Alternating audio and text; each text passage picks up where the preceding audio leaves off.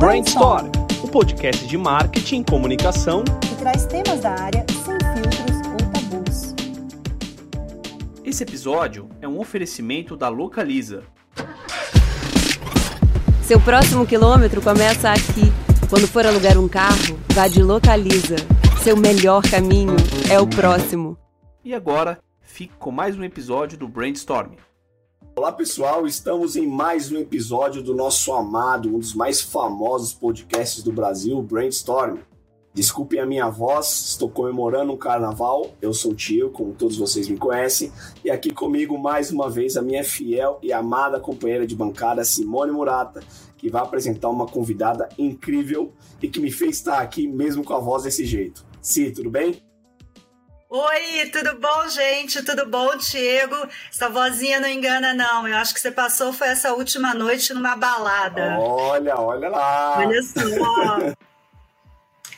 Gente, hoje a gente está aqui com a Júlia Canalinho, uma convidada super especial, que hoje ela é Country Manager da RTM e ela vai contar um pouquinho para gente sobre os desafios dela de hoje e um pouquinho da carreira dela. Mas antes da gente começar, Júlia, queria que você começasse apresentando quem que é a Júlia fora do LinkedIn.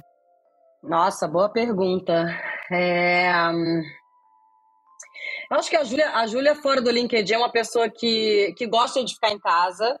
Eu sou muito caseira, embora é, é, é uma contradição que eu vou falar, né? Porque eu sou caseira, mas eu também gosto de estar na rua. Mas eu gosto de estar na rua para beber uma cerveja com os meus amigos, né? Para comer bem, para ir num bom restaurante. Então, e eu tenho agora um cachorrinho pequenininho, então acho que posso dizer que é, é, sou, sou, sou pai, né? Sou pai de mãe e pai de dois cachorros, então também isso me ajuda a ficar mais em casa, né? Mas, é, Tiago, eu, eu imagino que você tenha é, festejado muito no carnaval, também festejei.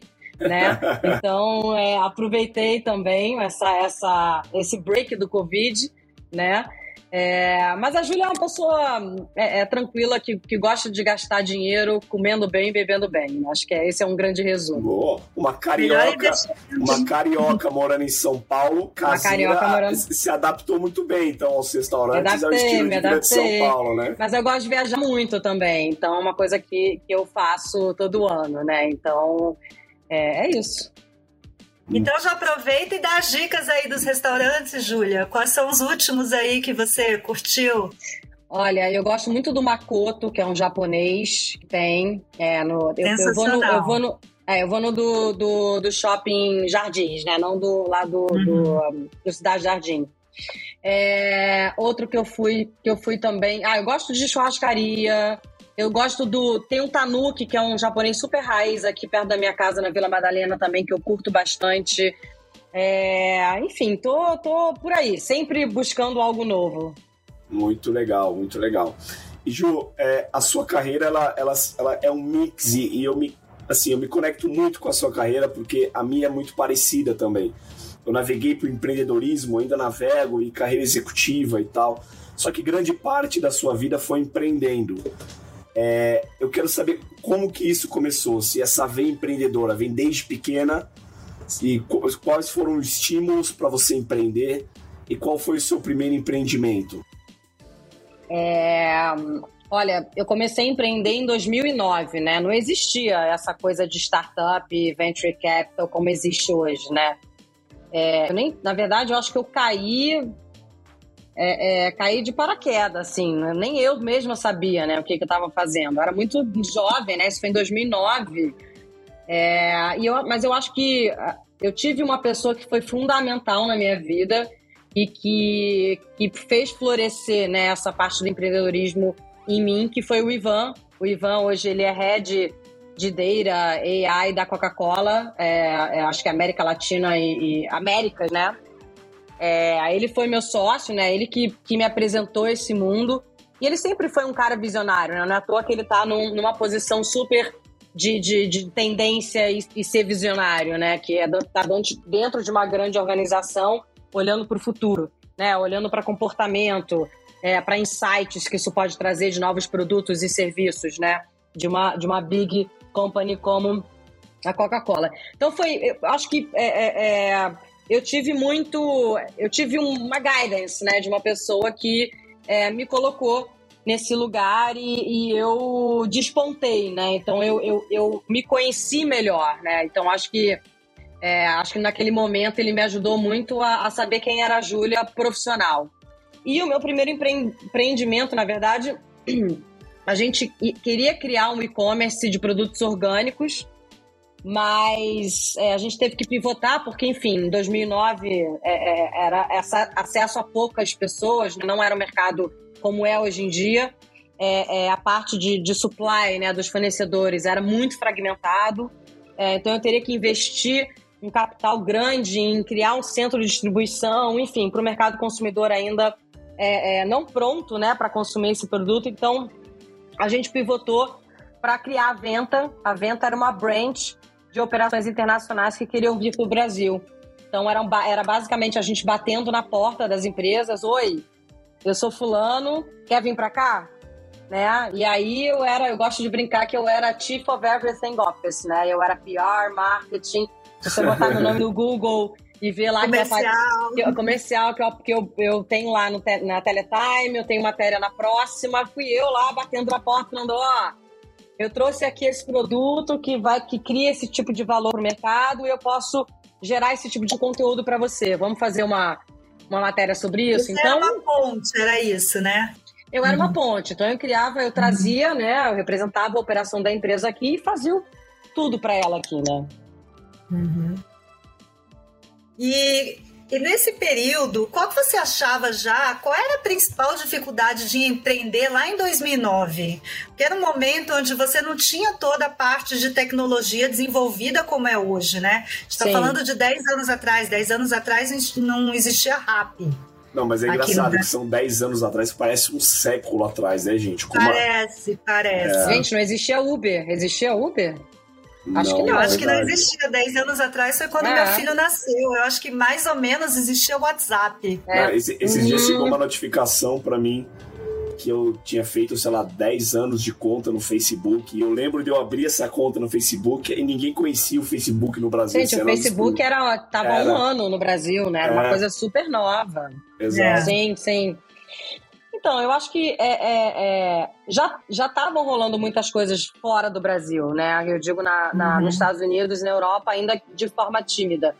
É, foi muito difícil, tá? Foi muito difícil porque é, não, é nem por conta da, da, da, tecnologia, né? Era, acho que mais em conta do, do networking, das pessoas. Hoje em dia você vende PowerPoint, né? Você consegue levantar milhões com PowerPoint, né? Sem você ter nenhum produto, né?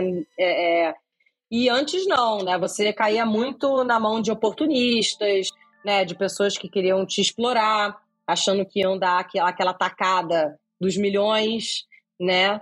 É, eu era muito jovem também, então acho que faltava um pouco de maturidade. É, e eu acho que eu aprendi muito, tá? Eu, eu não me arrependo, mas eu não. Se, eu, se você perguntasse, Júlia, você quer empreender de novo? Não vai mudar nada na sua vida. Você vai continuar sendo quem você é, mas você quer empreender em 2009 ou você quer empreender agora? Eu quero empreender agora. Eu não empreenderia de novo em 2009. Isso é, isso é, é muito fato, assim, né? Porque é, a gente sempre ouve das pessoas o medo de empreender, o medo de dar um passo, e, e sempre a primeira justificativa para o medo é falar que o mercado está pulverizado, de que essa ideia já não, já não tem mais espaço para ela. É, esse cara, se não tem espaço hoje, imagina em 2009, né? Então tem muito espaço para muita coisa ainda, né? Exatamente. Tem? Exatamente. Eu queria conectar isso, Ju, é, como eu disse na minha pergunta anterior, que a sua carreira, ela, é, é, ela, as linhas se cruzam entre carreira corporativa e empreendedora. Uhum. É, nas suas experiências corporativas, que, que você conseguiu trazer para dentro das empresas que foram skills que você adquiriu empreendendo e vice-versa? É, eu acho que eu, eu tive muita sorte assim durante a minha carreira corporativa porque eu eu consegui entrar em empresas que me deram a liberdade para ser empreendedora, né? Eu acho que é, por mais que as coisas tivessem uma velocidade um pouco devagar, né? Eu tinha liberdade, né? Acho que todo, todo empreendedor, ele precisa ter liberdade. Porque se ele se sentir acuado, né? Eu acho que é, é, é que nem é, você ser rebelde, né? Outro dia um cara virou para mim e falou: Ah, você, você é rebelde, né? Eu achei ótimo ele ter falado isso para mim, porque é exatamente. É, né? é, não é uma coisa ruim, que nem uma outra pessoa da Accenture virou para mim, você é mosca branca, né? Demorei séculos para entender que raios é isso de mosca branca, né? E aí eu fui entender que é algo raro, né? Então, assim, eu acho que. É, é, é, e tô falando isso sem arrogância nenhuma, gente. Super. É, é, é, só me valorizando um pouquinho.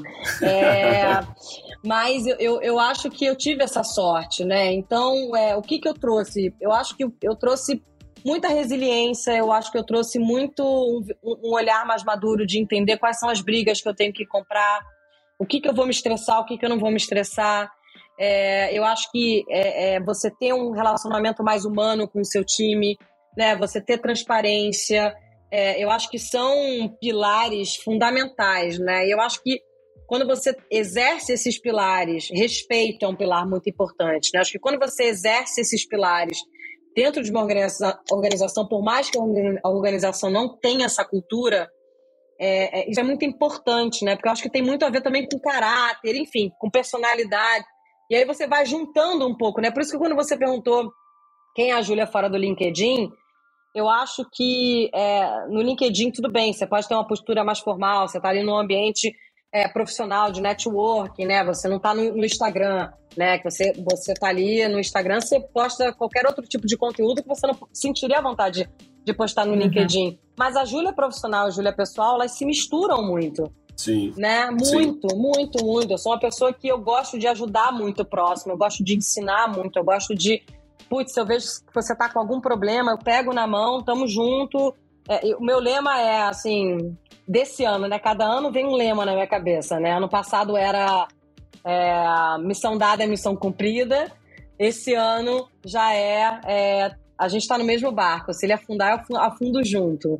Né? Então, é muito engraçado essa coisa de lema, né? Porque você vai vendo o quanto você amadurece é ao longo do tempo, né? Sei lá, ano retrasado, quando eu tava na Oio, era faca na caveira, né? Então, você imagina, eu tava, devia estar tá num nível, assim, hard, né? De velocidade, de, de agressividade. Aí, na RAP, já foi uma coisa mais missão dada, missão cumprida, né? Vamos lá, né? É, é bumbo, né? Bumbo. E agora eu tô já numa fase mais é, é, team building, sabe? Vamos lá, galera, vamos dar a mão e vamos construir isso junto.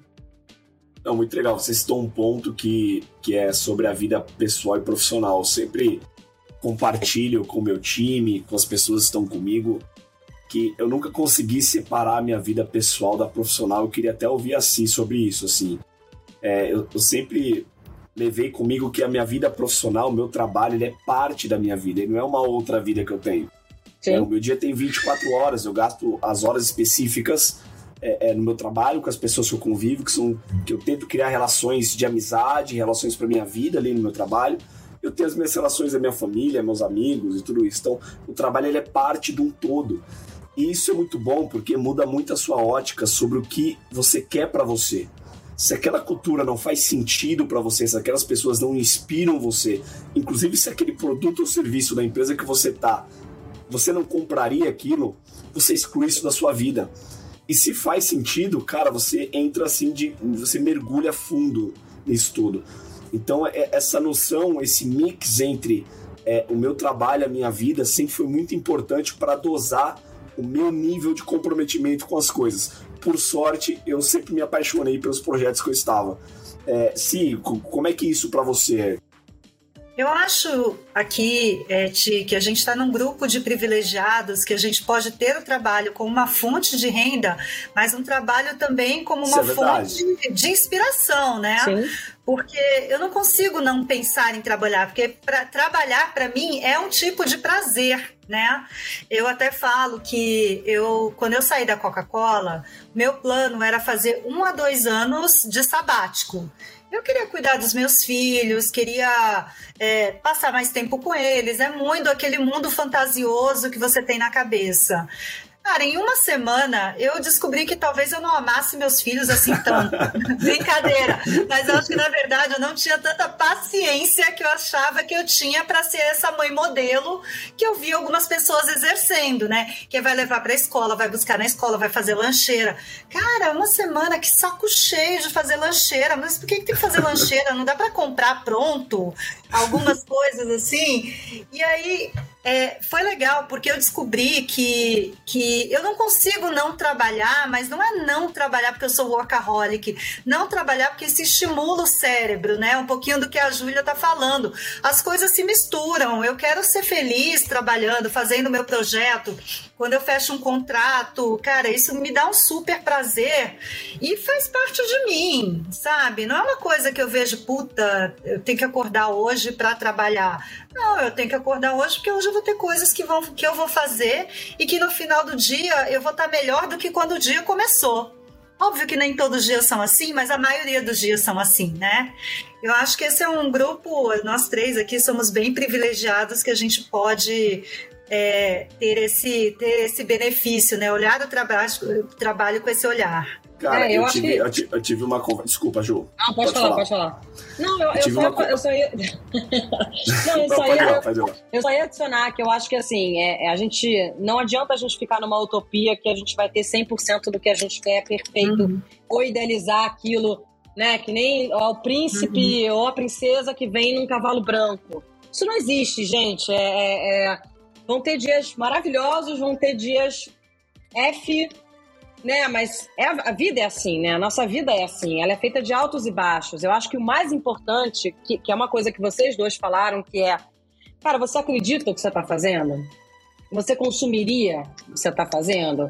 Você, isso te dá tesão, apesar dos pesares, né? Apesar de não ser 100% todos os dias. Acho que isso é o mais importante, né? E, e para mim, assim, salário, bônus, é, é, cases, isso é uma consequência do que você está tá criando ao seu redor, né? Então, acho que só, só pegando esse gancho. Não, super, assim. E, e eu, eu ia fazer uma conexão com uma conversa que eu tive no começo da minha carreira com um mentor. E ele tinha uma posição muito alta na época. É, ele era VP de uma empresa de telecomunicação super grande e famosa na época e tal. E ele me falou que. Eu, eu lembro de uma expressão dele de falar: Cara, eu, eu trabalho é, para me divertir. Assim, eu me divirto trabalhando. Eu não entendi aquilo. Eu tava no começo de carreira, eu falei, velho, assim, tá falando porque já tem uma puta conta bancária, já tem uma, uma puta carreira e tal. Enfim, entrou por um lado, saiu pelo outro. O tempo foi passando eu fui entender que a, o se divertir dele não era o divertir que eu entendi na época é, é, é, cara, é gastar tempo com coisas que te dão um puta tesão. E, e, não é só. Não era o divertir no sentido de brincadeira, sabe? Então, e, e, e isso começou a ser mais tangível na minha carreira. Então, para quem tá ouvindo a gente, muitos jovens ouvem, ou, escutam o nosso podcast. É, você que está no começo de carreira, você que está no momento de transição, de dúvida na sua carreira, como a Júlia disse, vai ter, vai ter dias que vai ser horrível, que você vai se questionar sobre você, sobre a empresa que você está, mas o mais importante é você saber o caminho que você está trilhando, para onde que você está indo, qual direção você está indo, e, e, se de fato aquilo que você, o caminho que você está seguindo, está é, é tá indo de, de encontro com aquilo que você quer. Se você está sendo empurrado pelas pessoas e, e, e a circunstância está te levando para uma carreira que você não quer ir, troca, independente do salário que você ganhe porque esse preço vai ser muito caro lá na frente. Quando você chegar lá na frente, você olhar para trás, que você não fez nada do que você queria e você foi um profissional infeliz, talvez seja tarde para você dar uma virada de chave. É, Nossa, esse... que profundo que eu falei agora, né? pra quem tá ouvindo, caramba, que orgulho. Mas é verdade, eu acho que a, é, a própria carreira da Júlia fala isso, né? Acho que você pode até falar mais sobre isso. Como é essa vontade de sempre fazer coisas novas, né? Aí, Júlia, eu vi também. É no seu LinkedIn, voltando à vida do LinkedIn, né? Que você também tem uma, um apetite muito grande de começar as coisas, que pega um pouco desse do que o Diego tá falando, né? Pegar um desafio no começo, montar isso, colocar isso, até nas empresas, nas vezes que você empreendeu. O que, que você acha disso legal, né? Qual que é a diferença de você começar a montar e depois você entrar numa estrutura que você só tem que alavancar? Boa pergunta. É...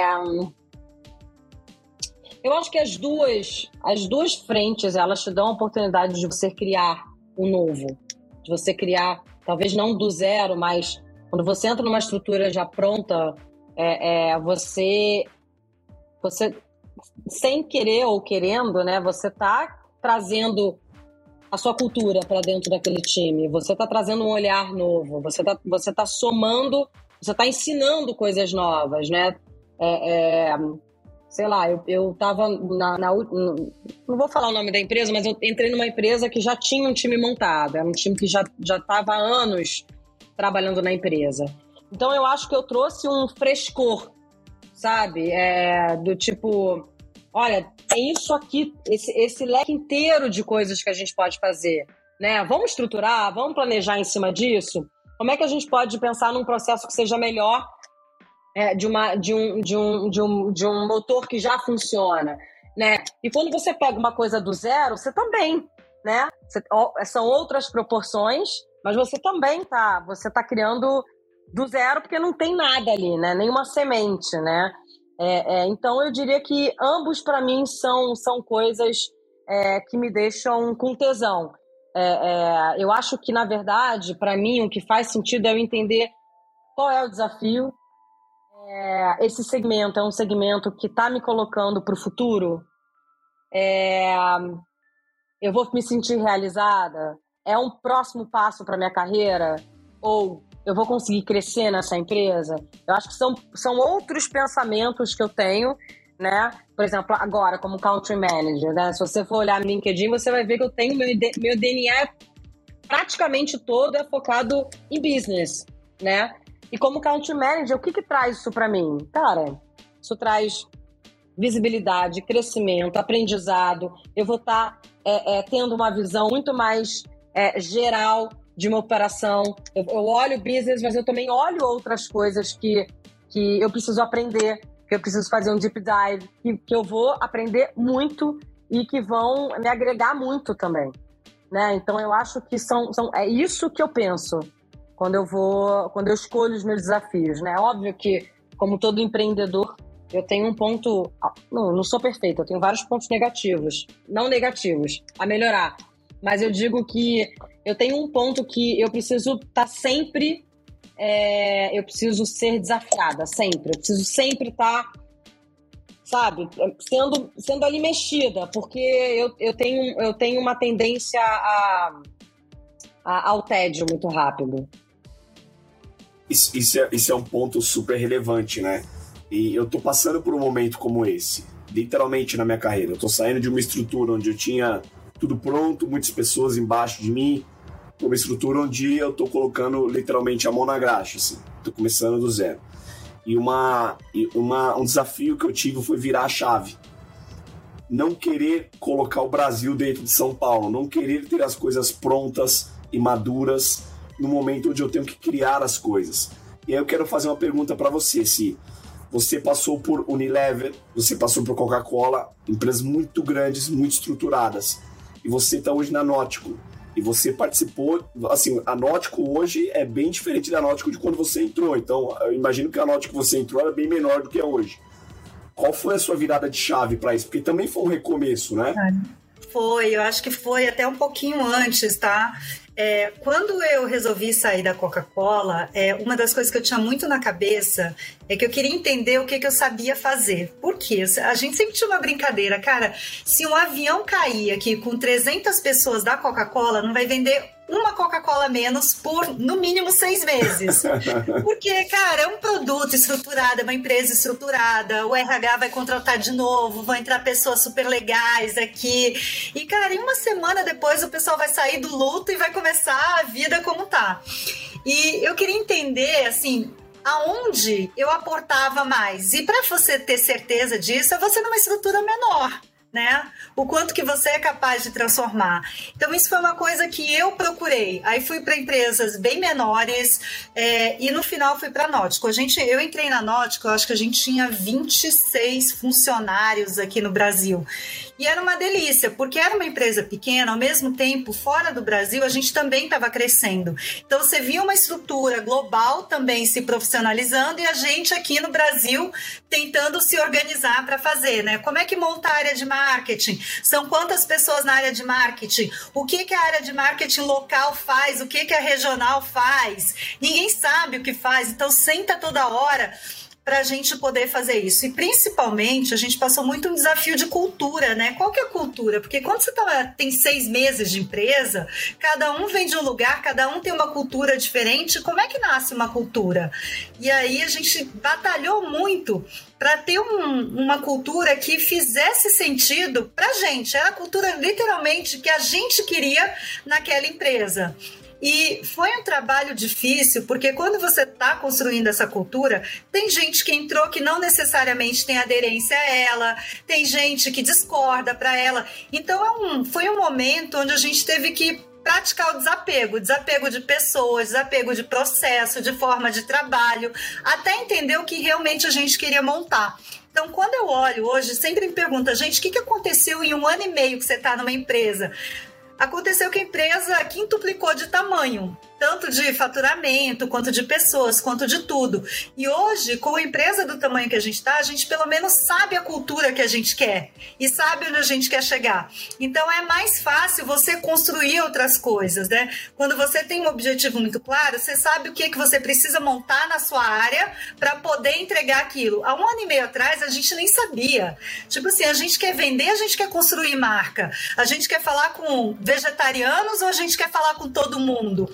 Hoje também, um pouco desse bate-cabeça de mercado deu uma clareza estratégica que a gente consegue trabalhar o back-office muito melhor. E com isso também dá agilidade de, entre... de, de entrega, né? E o que eu acho uma delícia fazer é essa bagunça meio que organizada, né?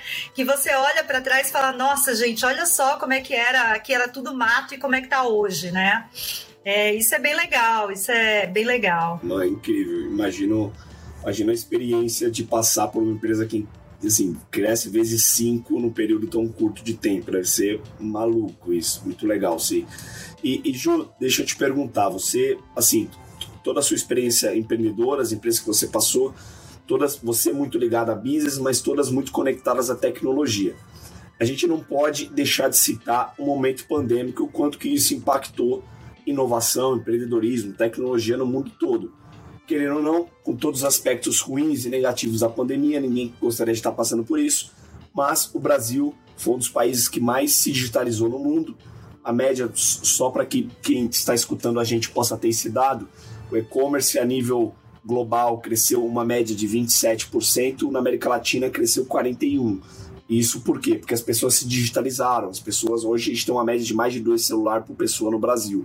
Isso é incrível, gente. Então as pessoas passaram não só a entrar no WhatsApp ou nas redes sociais, mas passaram a consumir dentro da internet, a comprar o e-commerce, o supermercado, a farmácia, uma série de outras categorias. Isso, isso muda tudo o que é tecnologia, o que é mercado.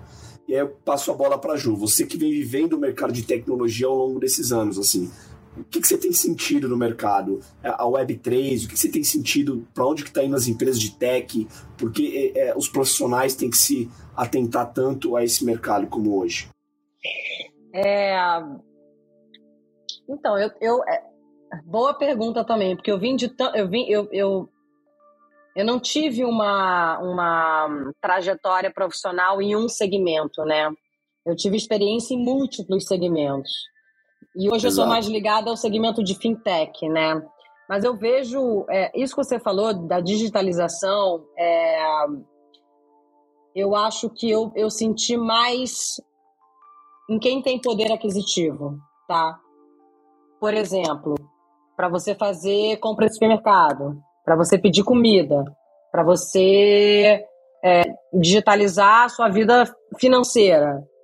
Né? Eu acho que você tem um, é, é, é um, um consumo de serviços que são é, é, limitados a uma classe social mais A e B, e você tem outros serviços que sim é, são mais massificados e permitiram essa digitalização, como você baixar um aplicativo que te permite recarregar seu cartão de transporte, recarregar seu cartão é, é, é seu celular, comprar gift card para você jogar o seu jogo online, para você assistir Netflix durante 30 dias, né? Então, é, é, eu, eu, você tem essas mudanças, né? E o que é muito curioso é que, pela pandemia, a gente antecipou aí uma onda que talvez viria no Brasil bater em três anos, né? É, o que é muito interessante também. E eu acho que isso proporciona com que a gente consiga cada vez mais é, participar de um mercado que esteja muito próximo à inovação. Né? A gente, própria América Latina, ela tem, ela está vivendo um boom de startups, de investimento, de coisas novas que estão acontecendo aqui. Né? A Argentina é um polo super inovador, o México é um polo super inovador, Colômbia, Brasil. Né? Então a gente está, eu acho que a gente está vivendo num momento de ouro, assim, né? Se eu for falar da, da em respeito à inovação, né, de coisas novas. Então eu acho que o boom do cripto ainda tem muita um mato verde ainda para ser captado aqui na América Latina. A própria o blockchain como uso de infraestrutura também. É, eu acho que essa tendência do dólar, né, de você usar o dólar como uma moeda mais estável ou como uma diversificação de investimento também é uma tendência que está vindo para ficar talvez menos no Brasil, né? Mas para países como Argentina e Venezuela é super importante. É, o metaverso é uma coisa que tem se falado muito, né? As empresas elas estão começando a migrar. O tema, né? O tema. É o tema, é o tema, o tema da, da, vez. É, o tema da vez, mas eu, eu confesso que eu tenho uma certa preguiça desse tema. Eu também. É, eu acho que até, até e, e, também estou com uma estou com preguiça de palavras como disruptivo, é, então, é, é, um, é um, um, lugar que, assim, tá muito embrionário. Tá muito embrionário, né? Hoje, é, é, não vejo acontecendo anytime soon, né? Eu acho que tem tantas outras, tantos outros gaps que a gente tem é, para explorar, outras oportunidades que a gente tá, tem para explorar, que a gente não está explorando ainda, né? Que, que são tão mais ricas, né? Do que você tá num, num lugar que, não sei, você tá, tá proporcionando ali um comportamento vir, só virtual, né? E a vida real? É, eu acho que o, o, o a, os aplicativos de, de paquera, eles tiraram um pouco, né? Dessa, da, da, também, né, da, da, vida real, porque o que, que a gente fazia antes, né? A gente ia pro barzinho ou pra balada e a gente, cara, é verdade, era tete a tete ali, paquerando, né? Hoje em dia não, hoje em dia eu não preciso nem sair de casa para paquerar, né? Então assim, o quanto também a gente está é, sendo muito rápido para transformar nossa vida no, no, virtual, né? O quanto que e, e, pouco enxergando o quanto que a gente perde de afeto aqui na nossa vida pessoal, né? Então, cada vez mais as pessoas ficam carentes, cada vez mais as pessoas sofrem de ansiedade. Você vê os jovens, é, a gente via, né, Tino Rap, né? é, é, a galera mais nova querendo ser gerente em seis meses. Eu demorei para ser gerente, sei lá, gente, dez anos, né? Assim. É isso. Então, assim, é, é, tá tudo sendo engolido de uma forma muito rápida, né? E eu acho que acho que dá para parar, respirar um pouco e entender que tem outras coisas acontecendo que eu acho que a, os próprios, as próprias empresas que a gente trabalha são empresas super novas e tem muita coisa ainda para a gente né, é, é, explorar, para a gente crescer, para a gente expandir, para a gente criar ainda, multi, multiplicar os nossos produtos e serviços, né? Por que, que eu estou querendo dar um passo maior do que a minha perna, né? Então, é isso. É, é, isso, é, isso é muito louco, assim. Sexta-feira eu estava fazendo uma reunião no Rio de Janeiro, no importante varejista no Rio, e eu fiz uma pergunta super natural. Falei, poxa, vocês não estão em São Paulo, né? É, a gente está falando aqui de crescimento, está falando de isso aqui. Vocês não pensam em expandir para São Paulo? Ele falou, cara, a gente tem 70 anos e a gente enxerga que dá para dobrar de tamanho só dentro do Rio de Janeiro. Então, para mim, não me interessa pensar em outra coisa e desfocar do que eu posso fazer aqui ainda. Um passo de cada vez. Talvez num outro momento a gente pense. Aquilo me remeteu, eu falei, cara, o quanto que a gente profissionalmente a gente antecipa etapas, né? Seja na nossa carreira, seja na nossa empresa. Eu acho que até é, o, o boom das redes sociais e as pessoas é, é, o tempo todo falam de coisas que a gente, de temas que a gente não domina, dá um fomo dentro da gente, parece que a gente está para trás, né? O tempo todo, parece que a gente nunca está é, à frente das, das discussões. Isso causa, é, é, eu imagino, um comportamento da gente ultrapassar algumas etapas que são importantes até para a construção da nossa carreira. Então, enfim, uma um parênteses aqui que eu queria compartilhar. Não, mas, aqui, não, mas, total, mas só um adendo que assim, os meus amigos que não são é, que são, sei lá, de um meio mais artístico, do cinema, da música, né? Que até hoje não sabem dizer o que eu faço, né? Minha família é muito difícil, minha família também não sabe, não. Tem, tem gente da minha família que acha que eu inventei o 3G, né? Aí eu falei, olha, se eu tivesse inventado o 3G, com certeza eu não estaria aqui e nem você aí. é, eles, eles falaram uma coisa brincando para mim outro dia que é verdade, né? Hoje em dia no LinkedIn todo mundo é head de alguma coisa, né? Então, é. assim, é, tem essa coisa glamourosa, né? Do, é, é, de você ser empreendedor, né? Mas só que, assim, por, por baixo disso tudo, tem muito trabalho, né? Tem muita relação, tem muito aprendizado, tem muito não que você recebe, né? E eu acho que é disso que você aprende, né? Eu passei nove anos sendo empreendedora e eu não tive unicórnio, eu fiquei endividada, mas eu posso dizer, é, o brasileiro ele tem é, é, é aversão a, a você falhar, ao fracasso, fracasso talvez. É. Né? Por exemplo, quando você vai para os Estados Unidos, você vê uma galera lá sendo garçom, garçonete, barista e, né? Aqui não, é, é, você tem vergonha, né? Uma vergonha do, do fracasso, né? De você ser você ser menor do que aquilo que não, você, você julga, né? Que aquilo ali é menor exatamente, do que o que você faz. Exatamente, não, exatamente. Então, assim, se eu não tivesse, se isso não tivesse acontecido é, comigo, é, eu não seria a profissional que eu sou hoje, eu não seria a pessoa que eu sou hoje, eu não estaria onde eu estou né? Então eu devo muito ao meu fracasso. Muito obrigada, fracasso, né? Não, é, isso, isso é muito louco, assim. A Ju citou uma passagem que a gente teve junto, se eu quero compartilhar com quem uh, ouve o nosso podcast. É, eu lembro de eu estar entrevistando uma pessoa, uma vaga de analista, e essa pessoa me questionou na entrevista o que ela precisava fazer e quantos cargos tinha acima dela para ela ser head. E quanto tempo levaria para isso acontecer? Ela estava na entrevista para ser analista. Isso aconteceu comigo falei, semana passada, tá? Uma pessoa perguntou para mim, para analista, se eu tinha vaga de diretor no futuro. Gente, assim, é, é, que, que, maluco isso que a gente está vivendo, né? É, nossa, cara, é, eu não sei, não sei, assim, eu, eu é, é, tanta inconsistência, né? Eu, eu lembro profissionalmente que é, no começo da minha carreira, e eu vi até dos meus pares, porque acho que isso foi uma coisa muito importante para mim. Eu, eu, eu, eu, caí em ambientes onde tinha pessoas muito inspiradoras do meu lado, então as pessoas me forçavam a subir um pouco a régua.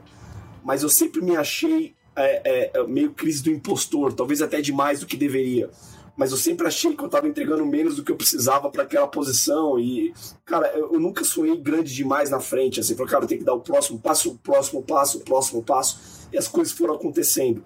Só que nunca parando. No período de 10 anos, eu tinha dado passo pra caramba, assim. Falei, cara, o quanto isso foi importante manter a consistência. Enfim, é, eu, é. Quero, eu quero agora explorar um lado, Júlia, voltando no tempo, retrospectiva. Se a gente voltasse a fita da sua vida há 10, 15 anos atrás, que conselho você daria para a Júlia que estava empreendendo em 2009 ou pouco antes disso? O que, que você falaria para ela, é, dado a Júlia que se formou hoje e é country manager de uma startup maravilhosa que está chegando no Brasil? É, eu acho que eu falaria para ela: calma, não precisa ficar tão aflita, não precisa ficar angustiada, fica tranquila que vai dar tudo certo porque é, é, foram momentos bem difíceis assim para mim, sabe? É, é, quando eu estava lá empreendendo e talvez até antes, quando você fica um pouco é, sem saber, né? Assim, acho que aqui no Brasil, de novo, né? A gente tem que sair do colégio para entrar na faculdade. Depois da faculdade, a gente tem a pós-graduação, a gente tem o MBA, a gente tem que fazer isso tudo, né? Porque senão não é o bastante, né? É, e, e, a gente não para para entender o que de fato a gente quer fazer né? Assim, eu caí de paraquedas também na minha faculdade, né? Eu fiz, eu fiz é, publicidade. Pergunta para mim se eu trabalhei é, em agência. Eu nunca trabalhei em agência. Eu também. Mas, mas assim. Somos, somos três publicitários É, aqui, Publicitários nunca foram publicitários. Nunca, nunca fui. Mas eu, mas eu, eu tive uma base ali também que me ajudou a seguir o meu caminho, né? Então eu acho que é, eu acho que eu falaria para ela que calma que vai dar tudo certo. É, continua, continua. Eu, é, eu acho que tem uma outra coisa que poucas pessoas elas elas levam a sério, né? Que eu acho que é o feeling, sabe? Feeling. Óbvio que tem as coisas que você tem que hum, que você tem que provar por A mais B matematicamente, analiticamente, né? Porque daquilo, mas tem outras coisas que é o seu instinto, que é o feeling, né? Então eu diria para aquela Júlia também ela acreditar no feeling, feeling que ela tá sentindo no instinto dela e não deixar ninguém dizer o contrário. Então é isso, eu acho que eu acho que a gente também, é, Diego, também é, falando de você, né? Você tava o síndrome do impostor, você achando que você estava entregando menos do que você tinha que entregar é, é, naquela, naquela posição. Eu acho que a gente fica é, é, imerso numa insegurança tão grande e pouco É, se total. olha e pouco e pouco se valoriza, né? Eu acho que é, é, é, acho que agora, né? Sei lá, com quase 40, ai meu Deus, falar isso, quase 40, é, mas com carinha de Carinha de Vem, 22, vem, vai. que isso, gente? É, eu posso, eu posso. é, é, é, foi tarde para eu conseguir me enxergar e me, valorar, me valorizar, sabe? Então eu acho que é, é, quando você, mas tudo bem, quando você é mais jovem você não tem maturidade, talvez você é, sinta um pouco mesmo de síndrome do impostor, mas é, eu acho que é se valorizar, sabe? Pra dizer que, cara, você não é foda agora, mas daqui a pouquinho você vai ser, sabe? Um pouquinho mais de chão, sabe? Então é isso. E sem atropelar etapas, É. calma, um passo de cada vez, sempre andando, sim, sempre sim. em frente, mas um passo Mas, de cada mas eu vez. disse é muito tudo isso importante. para dizer que eu daria um grande afago à Júlia, sabe? A Júlia de, de 15 anos atrás. Um grande afago, coitada. Tava ali penando. Ah, Dá um abraço, né? dá um abraço apertado. gostoso, dá um, fazer um carinho, dá um beijinho, dá um colo, sabe? É, Júlia, eu tenho uma dúvida antes da gente acabar, a gente já está aqui no finalzinho do papo. Conta um pouquinho pra gente qual que é o insight assim da RTM que vocês trabalham agora, né? Qual que é o público que você pega? Porque você falou um pouquinho lá atrás sobre investimento, sobre moeda estável. Qual é o público que vocês estão procurando? Conta um pouquinho do business, que é uma coisa tão nova que eu acho que é legal dividir isso também com quem está ouvindo a gente. É, a gente tem uma conta digital em dólar, tá? Então, basicamente, todo mundo que precisa receber em dólar é um público que a gente. que é o nosso target. Então, você pega aí freelancers, você pega profissionais independentes, empresas que precisam receber é, ou pagar em dólar. É, você pega, por exemplo, influenciadores, gamers. Então, você pega ali um, um universo de pessoas que antes utilizavam plataformas que eram muito caras né, para você tirar o dinheiro ou você depender do seu banco, né, que im- impõe taxas abusivas em relação a, a- a você transformar a- a- o dólar para a sua moeda local e a sua moeda, moeda local para o dólar. Então a gente criou essa plataforma. é, a gente, é, é, eu participo dessa operação, é, mas é, é, ela foi criada justamente para ocupar essa dor, né, para ocupar esse gap. Né? Hoje a gente tem sites é, em que as pessoas é, é, utilizam para fazer tarefas online e ganhar dinheiro. Né? Então, essas pessoas são pessoas que a gente atinge. Né? Então, a gente acaba que a gente consegue atingir todas as classes, né? Porque você tem lá uma pessoa que é, é um advogado, é, que é bem sucedido, mas ele quer diversificar o investimento dele em dólar. Então, ele conta na, na RTM uma plataforma que para ele vai ser mais rentável, porque não tem as taxas que num banco normal teria, ou o dólar não é tão caro para você comprar, né? E você tem ali as outras, os outros público-alvos aqui, que públicos-alvos que eu falei, é, é, de pessoas que também buscam uma plataforma que que te dê liberdade, né? No final do dia é isso, né? A gente veio para democratizar é, é, o uso do dólar e, e você ter liberdade para escolher como você quer transacionar esse dólar. Se você quer comprar cripto, se você quer manter aquele dólar ali, se você quer fazer o saque para sua moeda local.